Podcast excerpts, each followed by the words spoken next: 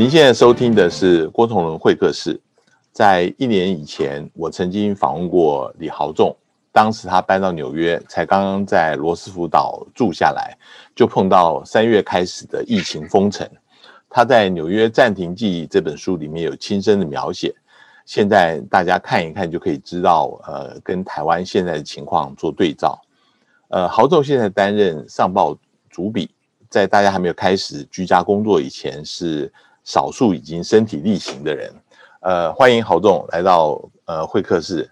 呃，崇仁哥你好，各位听众朋友大家好。我想先请教，就是我们在一年以前曾经谈过纽约的疫情。呃，我们知道现在纽约的情况几乎已经恢复正常了。呃，你你现在在看从纽约这边来看台湾的情况，我知道你也很关心台湾的情形。我想先问问看你的感觉是怎么样。嗯，对，纽约这一段，呃，夏天开始进入夏天的六月之后，它的整个气氛，然后包括生活的作息，这这些大概都已经慢慢已经回上轨道了。尤其是公立学校的那个授授课，已经回到学校的实体教学。那很多的居家办公也慢慢陆陆续续有一些回到自己的办公工作场所。那你可以看得到，说整个纽约的街头，它整个对于当时去年同一个时期那个疫情的那个紧张程度已经，呃，几乎已经不存在。那当然还因为这个疫情，呃，病毒还在这个全球还在这个病毒还在烧嘛，所以你你一些国外的观光客，你当然还不会马上就回到说当时一年就可以来了六七千万那个观光客的这样的人潮。可是你在纽约当地的生活，确实已经可以感觉到说，是的，这个这个气氛已经回到。轨道上，嗯，我们在台湾，呃，差不多才呃这个三级的这个整个疫情的警戒，呃，才一个月，我们已经快要觉得呃很难忍受了。我 在纽约一定忍受的更久。你你你觉得，你如果从纽约来看，你会有什么劝告，或者是说，你觉得现在对大家来说最重要的是什么？嗯，我觉得在现在这个气氛当下，你当然会觉得说纽约已经恢复到哦原本它的呃状态是很好，没有错，大家都很开心啊，出游的出游，去餐厅吃饭吃饭。可是去年的同一个时期，他在居家防疫开始的没有错，前面的三个月确实是让人最痛苦的那三个月。因为第一个，尤其是纽约的去年的这个时期，其实还比台湾现在的状态更严重。第一个，除了是疫情，它的确诊人数比较高，然后它的致死率比较高之外，去年的这个时候，我们对于病毒的认识跟理解其实是很不足的。嗯，包括它怎么传播，嗯，怎么样的防堵。怎么样子？然后包括这个病毒的呃，它的存在的方式，它的传播的方式，或者我们要怎么遏制的方，其实大家一无所知。可是经过这一年多了，其实大家对呃现在这个条件遇到，当然台湾现在是状况当然是很严峻，比起过去这一年多是。可是事实上相对来讲，我们对于这个病毒的知识跟了解，不会像当时纽约在面对这种呃未知的这这种病毒这样。大家所面对到那个压力是很大的。我还记得去年的这个时候，虽然居家防疫，但是它还是开放民众可以出去采买民生物品。那个时候的我们要出门是是非常恐慌、非常非常害怕的。嗯，不只是数据很高，然后或者是呃呃，它的死亡的威胁是你可以亲身的感受到，也许就在你的周边。嗯，那我我觉得。纽约这十几个月来，它所表现出来的，也许它在防疫上面，包括在疫调，包括在隔离，包括在居家检疫，或者是在它整个呃防堵这个病毒的传播上，它不是做的非常常的好。但是确实，因为它到今天也已经光是纽约州已经有两百万人确诊，有五万多人死，它确实做的不好。可是，在这个过程里面，你也可以看到说，纽约它。扮演一个世界级的首都，一个世界级的大都会，它确实有它的独到之处。因为每一次对纽约的重大的打击，都会快速，它都会很快的去凸显出这个超级大城它的弱点。嗯，而每一次凸显出这个城市的弱点，他也能够很快的去找出对峙他这个弱点的方式。其实包括像九一一事变的时候，对纽约那时候很大的打击。嗯，那个时候的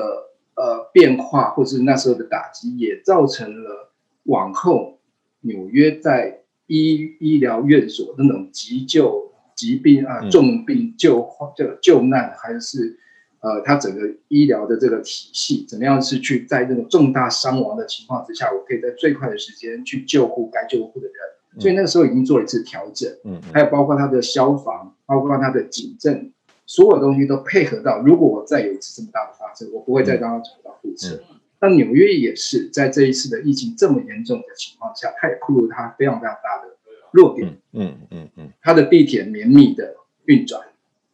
只要有一个环节。啊，这个城市的运转的其中的一个环节，它如果没有办法呃行驶的时候，它整个整个机制是会停摆的。嗯嗯。还有包括说呃，过去最最明显的改变就是纽约的人的工位习惯有很大的改变。嗯嗯。去年的这个时候，疫情已经那么高，呃，在高峰的时候，还是大家不愿意戴口罩。嗯。那经过这一年的调整，他们也的观念也也做出了一些调整。嗯然后再再者，呃，纽约为什么说六月的时候它的整个气氛就会恢复，跟它的疫苗的施打率很高，嗯，也许是呃纽约州好像是全美算是数一数二，嗯，可是，在今天之前，呃，过去每一年纽约都会有流感的大流行，嗯。可是我记得那个时候，政府在催打疫苗的这上面，不管你宣传嗯多么严重，赶快去打疫苗，可是大家都是爱打打。嗯，当然这里会有大概有两成左右的那种反疫苗派的。嗯，当然有因为是因为宗教关系。嗯，但是也有一些人就是自制自己叫很很身体很强健，他不认为嗯嗯美国人我认为纽约人，我可以在商场上，我可以在政界，我可以在全世界立足的这样子一一个这样子一个。一种城市的特性的底下的这些人，我会因为流感而生病，嗯，我而会因为流感而没有办法，呃，做我平常该做的事，所以我必须去挨那一针。其实在这之前，他他对于这种疫苗、对这种注射、对这种，呃，他会觉得是是显弱，跟戴口罩一样，或是跟在跟打打打这个流感疫苗，他会觉得他自己是显弱，嗯，然后在这个过程里面，其实过去这一年多来，我发现纽约的在这种可能因为自己太过自负，可能因为自认为自己太过呃，当然是世界大城市那那种骄傲感，让他在病毒这种从来没有遇过这么棘手的问题这情况下，开始去面对他自己过去的那种高傲跟自负造成的无疑那很难在短时间恢复的这些代价，也让他做了一调整。嗯，我也我就有我自己的感感觉啦，就是过去这一。我我刚来纽约这一两年，我发现纽约人是非常的傲慢，非常无聊。可是这个疫情的这样子长的这这几个几十将近一年多的这这种呃调整跟呃大家不断的去克服，大家一起合作去克服这是这这个这个病毒的这个伤害的情况下，我发现。这个城市的这个氛围是有点比较没有那么尖锐。嗯嗯嗯嗯。以前走在路上，你常常被你可能走太慢，都后面的人就会给你叫嚣。嗯嗯嗯。或是上地铁的时候，你可能要抢或者嗯，你确实是有一些些这样的气氛，呃，做做做了一些改变。嗯。那有人这种是性格上面也许会因为这个病毒而而改变。那实际上面，它这个城市面对这个病毒的问题，它其实也做了一些。调整，也也就包括说，一开始他们也是缺呼吸器啦，缺药啦，嗯嗯嗯嗯，我就说，所有这重大，大家一定会去凸显出这个城市的弱点，嗯，然后纽约市会愿意针对它的弱点，赶快的去做一些调整，嗯嗯，我我我印象很深刻，我看到你的书里面，呃，有提到有一个你们的邻居，他是在纽约的餐馆上班。他其实教育水准没有很高，可是他平常靠他的小费，靠他的薪水，其实日子可以过得非常好。然后一下子，呃，这个疫情来了以后，餐馆整个关了，那个好几个月甚至呃半年以上都歇业。这个事情对他，对于你知道的一般人，到目前这个冲击还在吗？还是已经都恢复过来了？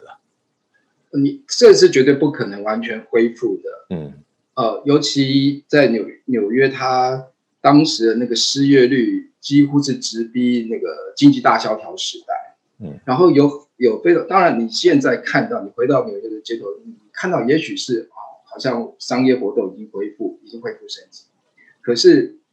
在过去这一年多来，非常多的餐厅、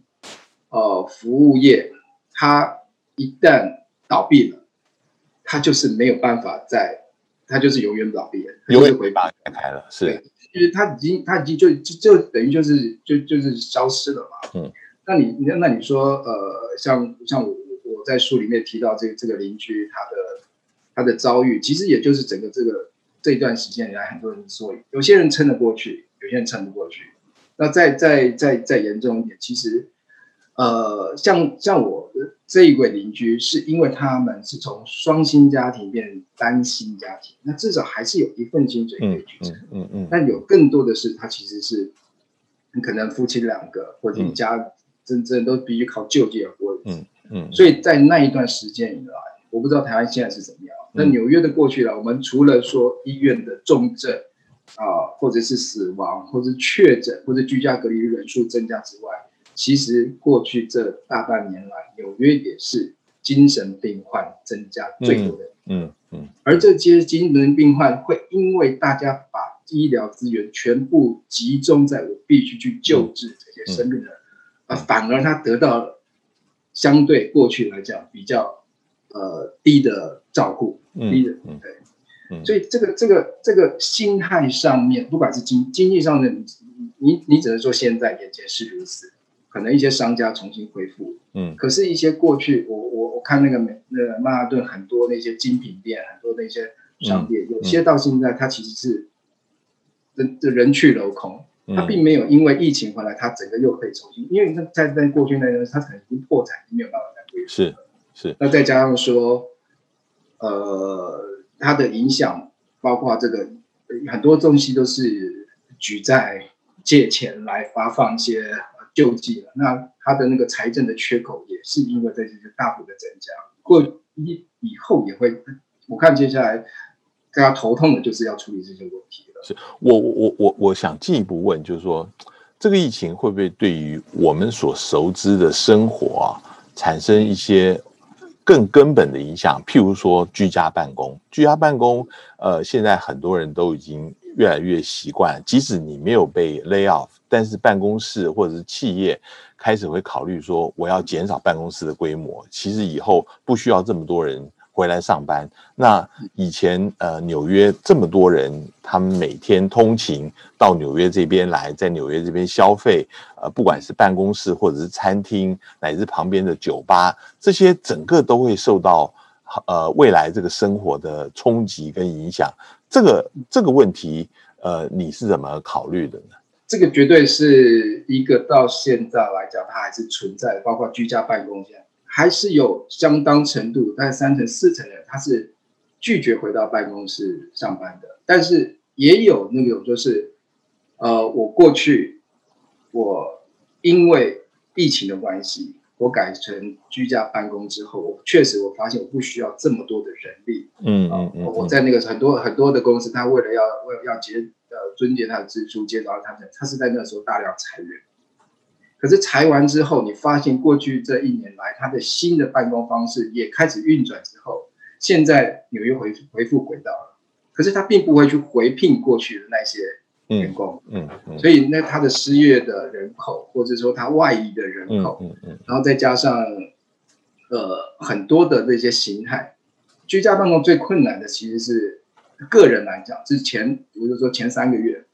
你要线上的操作，你要会议的流程，嗯嗯，或者是你要怎么样子，你的营收利润，你的这些从、嗯。这些东西其实都一团乱。可是当你整个社会已经接受这个嗯。模式之后，嗯。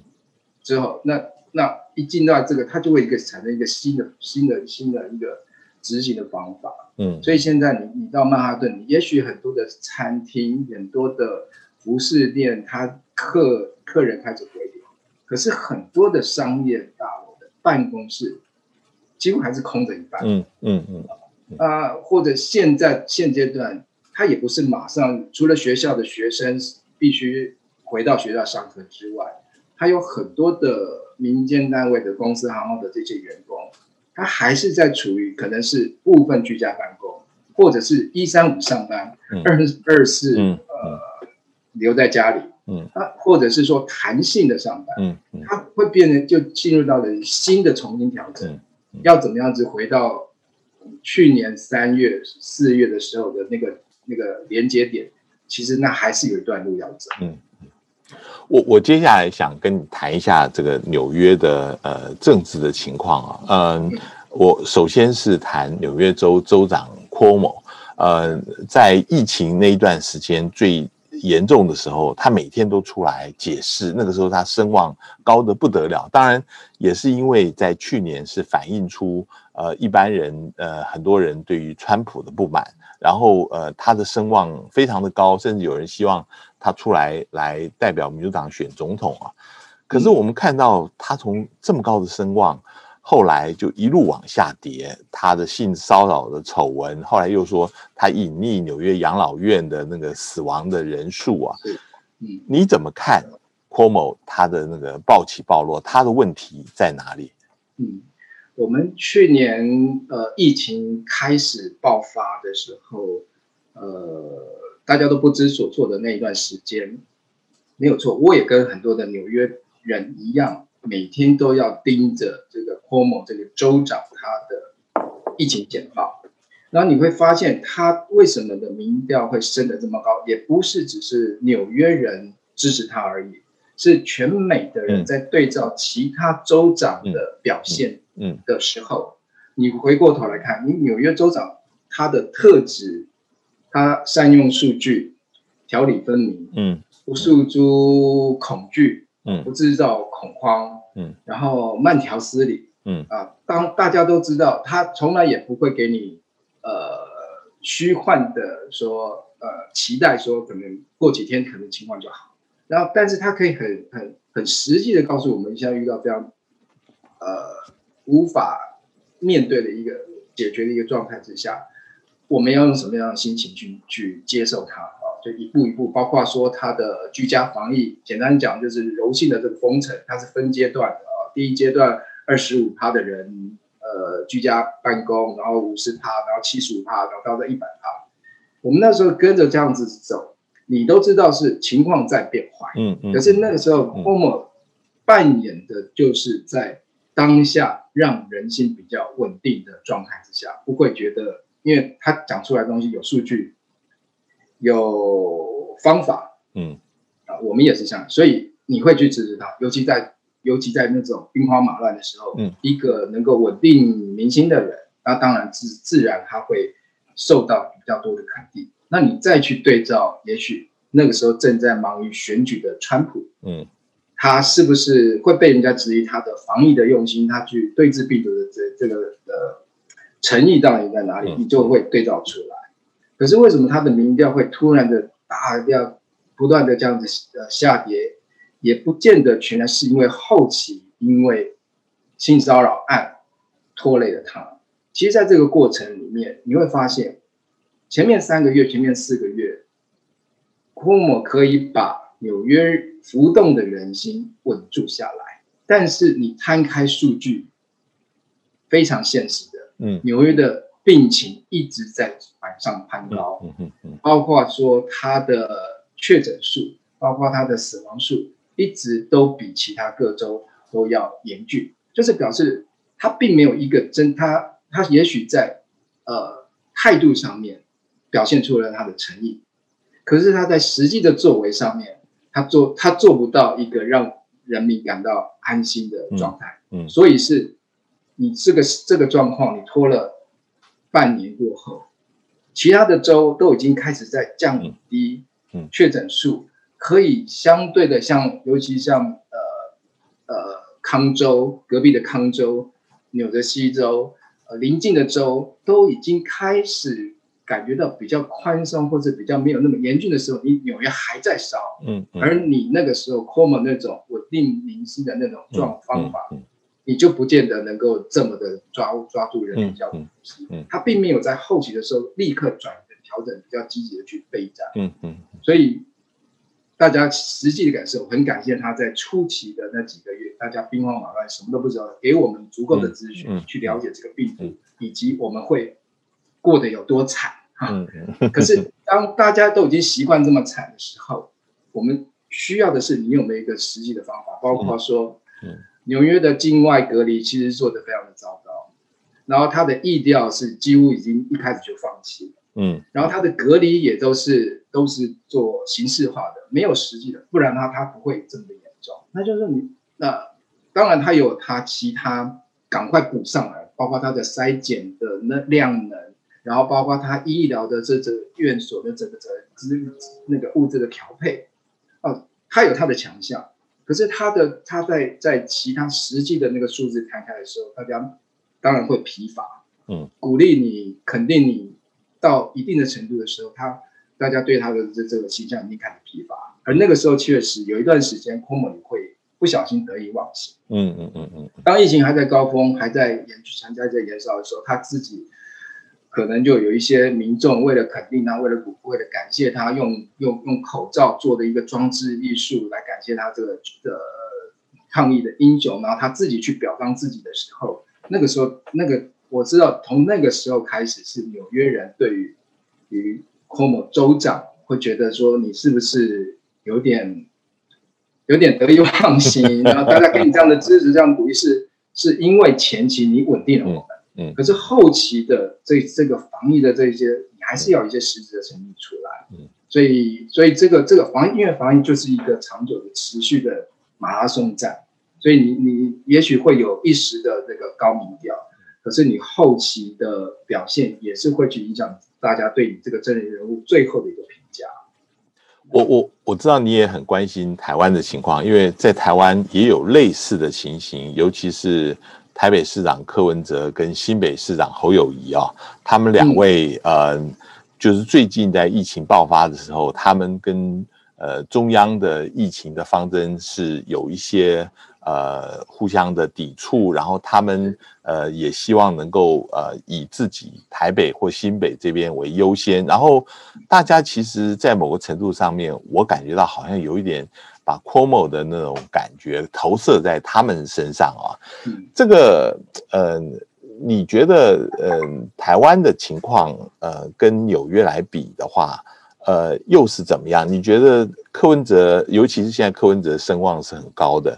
他会不会呃走 Cuomo 的老路呢？还是说他可以维持现在的高人气？比如说最近的好心肝诊所的特权，他就被批评的非常厉害，你怎么看？在疫情这期间呢，尤其是呃美国这前初期刚开始在爆发的时候，我觉得这个基本的心态就是人民会去找出一个他想要相信的，或是想要能够领导的对象。那个自然的、自然的这种这种时势造英雄的情况是一定会出现的。其实川普当时在在防疫的这个初期，他其实有一度时间他的那个民调是很高的，就是他出来讲话，他们要怎么样抗，要防疫，要怎么样子，或者是他宣布要怎么做疫苗这些东西。所以那时候民众会把这些投，因为你此时此刻看不到的敌人这种病菌，然后牵涉到的又不是只是关于个人的身身体健康问题的时候，你只能仰赖一个眼前的政府他的作为，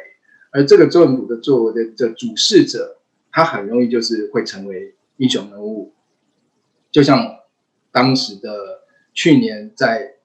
呃所谓的清零政策那个防疫的时候，这个陈时中，大家对陈时中这么大的肯定，其实那个那个就是一个一个心心态上面，我并不是真的这么的认同你所做，但是我需要一个我相信的一个抗疫的英雄出现。那台湾就是在因为呃前一段时间疫情突然爆发，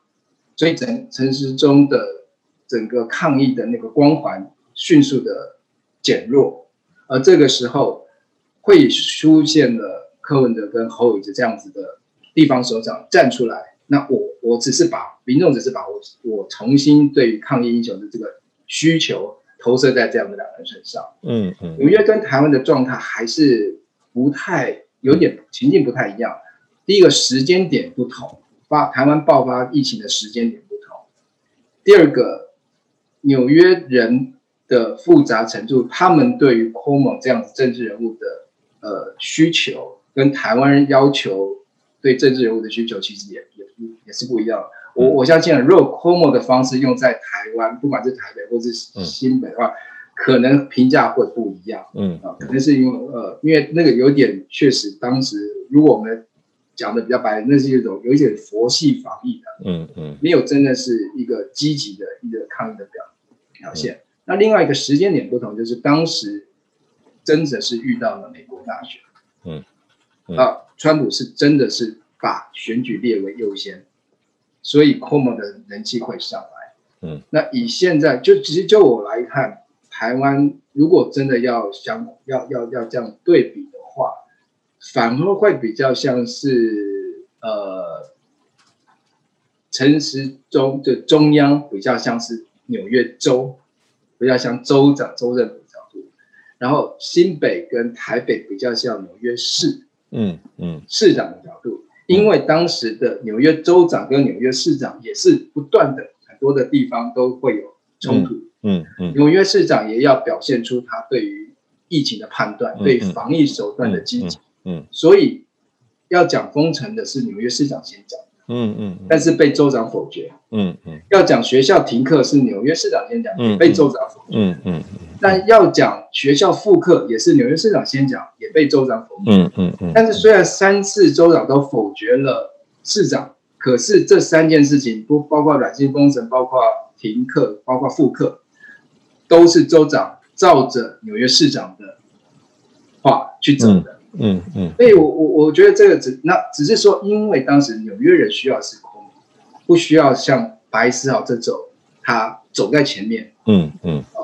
所以对于空的评价会高于纽约市长白思豪。嗯只是现在台湾的情境是，台湾需要像啊、也许是需要像柯文哲或者像呃侯友谊这样的方式，嗯。需要什么事情都提早，嗯。或者是说他有一个比较明确的嗯方式出来，会好过陈时，因为陈忠，我相信他现在有点还是停留在过去那种比较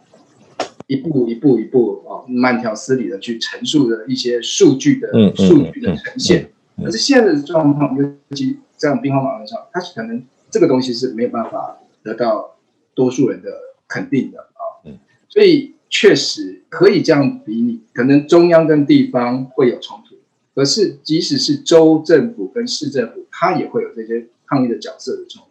所以我自己认为是，呃，以以以我自己的经验，过去这这一年多来，当下我们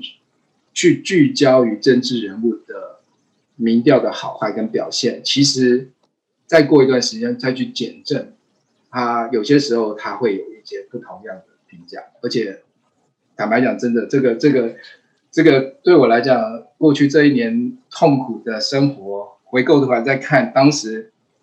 库姆的民调有多高，或者是川普的民调有多低，其实都不是太大的重点。我我我现在接下来就在讲纽约市长白思豪了，嗯因为他已经呃连任过一次，他到今年年底就要卸任了啊。他两次的选举都非常高，有一次是七十三的百分之七十三的支持度，第二次是百分之六十六的支持度啊。可是现在普遍好像纽约市民对他都认为做的是蛮差的。你觉得刚刚你你刚刚在评述的时候，你觉得白思豪也未必见得是这么差啊？你自己的观感是怎么样？然后这个可能会对于马上要开始的纽约市长选举会有什么影响？嗯，蓝思豪的的例子，其实我们在看的时候也，也也也觉得说，确实这个疫情它会反映出非常多的事情，包括一座一一个城超级大城的弱点，同时它也会去真正的去测验出一个执政者他在当下应变的真正的能力是什么。嗯嗯因为白思豪他所强调的就是多元、平等、呃自由、各族裔之间他都都兼顾，然后再照顾弱势，包括贫穷这些事情，是因为他的刚好在纽约的这种多元文化的多元种族的这个条件之下，他得到了这么高的支持。可是那是在陈平时代，嗯陈平时代每一个人都可以把他的愿景谈得非常的完美，嗯然后他因为纽约的资源也够充沛，所以他有办法去广及照顾这些人。可是当疫情一来，而且是这么急、这么猛的一来的时候，你的当下的每一个判断，其实都在每一个人都会感觉到非常明显。我就说他当时去宣布停课这件事情，他并不是完全遵照呃公卫专家嗯。医学专家或是这些人的的判断去告诉他可能会怎么做，它里面是有非常多的政治判断，因为停课的要求最早是纽约市的教师工会提出的，嗯嗯嗯。他说太危险了，嗯。我不要这样子去让我自己每天要去，因为学校纽约的公立学校是每年流感大流行的根源，嗯，小孩子之间传来传去，同学之间传来传去，然后传给父母，传给老师，过去以来一直都是这，都是都是那个那个病毒的大染缸，所以我教师工会要求我要立即停课，都已经都已经疫疫情已经太少了，可是呢，当白思豪宣布说我要停课，好、我准备什么停课的时候，马上家长会的组织跳出来反弹，不行，你这样一停课，我措手不及，嗯我孩子没人顾，嗯。我工作还要上班，因为那个时候纽约到底要居家办公什么，还是要怎么样子办公的分流啊，怎么样子都还没有准备好，所以家长反对停课，只要家长一反对停课，纽约还是要又跳出来说好，那我们再讲。所以他在在这个政策的陈述，他当然他的政治判断会比呃医医疗或工位的这个判断更多的时候，嗯因为他也必然要如此，因为在在防疫期间，你你你你除了一些科学的这些数据之外，你还是有主事者的政治判断水准。没错。可，是就是因为纽约的人太复杂，他的主意太复杂，好，包括说我刚刚说停课，他这样反复已经得罪了老师，也得罪了家长，啊再者，纽约是犹太犹太裔非常多的一个一个一个城市，他们有不戴口罩的信仰上面嗯的的要求，哦，或者是他们必须上礼拜。我即使在这个在在这个疫情这么这么这么严峻的下，我还是得上，因为我必须相信上帝。可是，一上礼拜就是几百人的群聚，还是要在这个上面，因为这也是他的票源的来源，所以他对于这个这个宗因为宗教原因要去群聚的这群人，他一开始是比较睁一只眼闭一只眼，没有强制的去支持。可是对于其他的民众，他可能就会比较严格一点。所以大家就看到说，为什么很多的那个那个确诊已经是从犹太社区传出来了，你却对于这个族群，连可能你的选票的这个地方，嗯会比较宽松。所以白思豪是他成也政治，败也政治，他的多元、他的平等、他的自由啊、他的照顾弱势，让他冲上来。可是，在疫情的时候，当所有的一切都是打平的时候，他会变成比较困难去做一些抉择。我我觉得他其实也也蛮辛苦。那我再问一下，因为去年还有另外一个除了疫情，也是影响美国政治非常大，就是 Black Lives Matters 啊，尤其是 Floyd 被被被被杀了以后啊，那这个事情其实，在纽约虽然不是事发地，可是呃，纽约因为是一个种族多这么多元的地方，有很多的人上街抗议啊。白思豪在当时的处置，一方面你是要照顾到这个种族不平等大家的发泄的情绪，但另外一方面，你也要考虑到，比如警察的反应，或者是呃这个治安的要求，他当时做的好吗？呃，就如同从你跟从跟你说你所说的，虽然这个事发的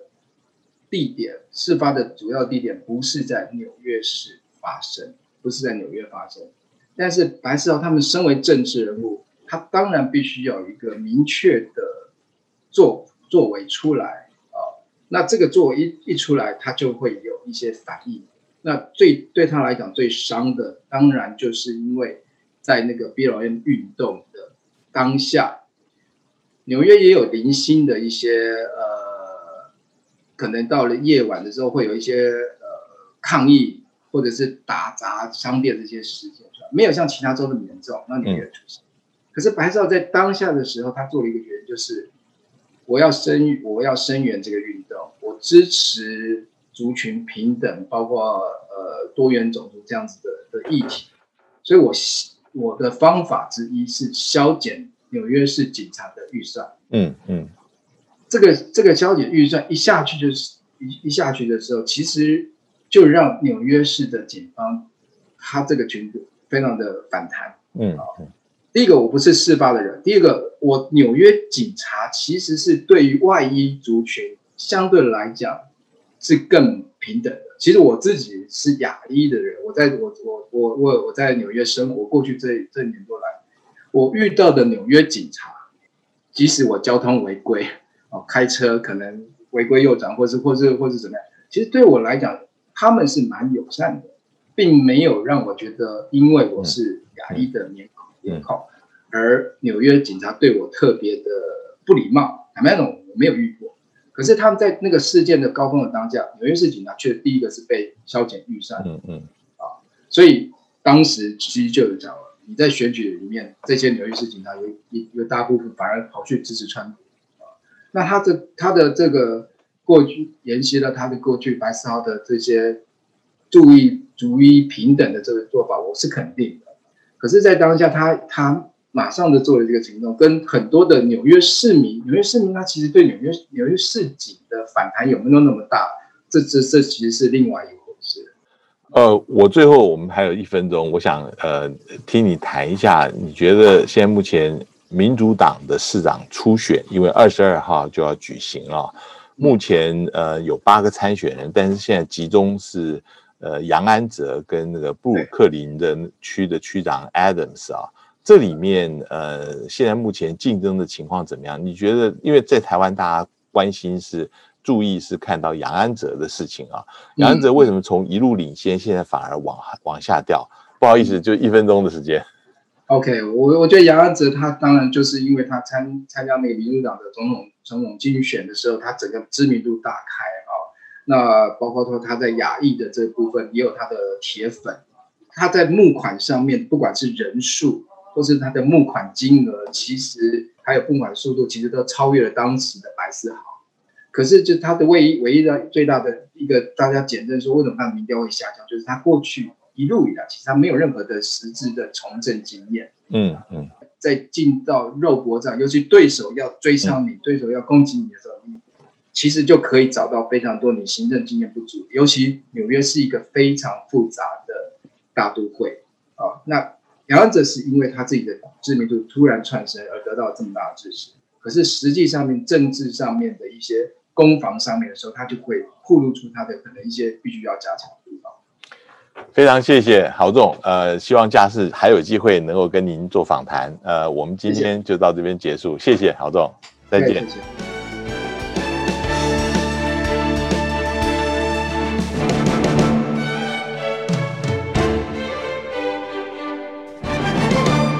精彩的报道，请搜寻 VIP. 大 U 点 com 联合报数位版，邀请您订阅支持。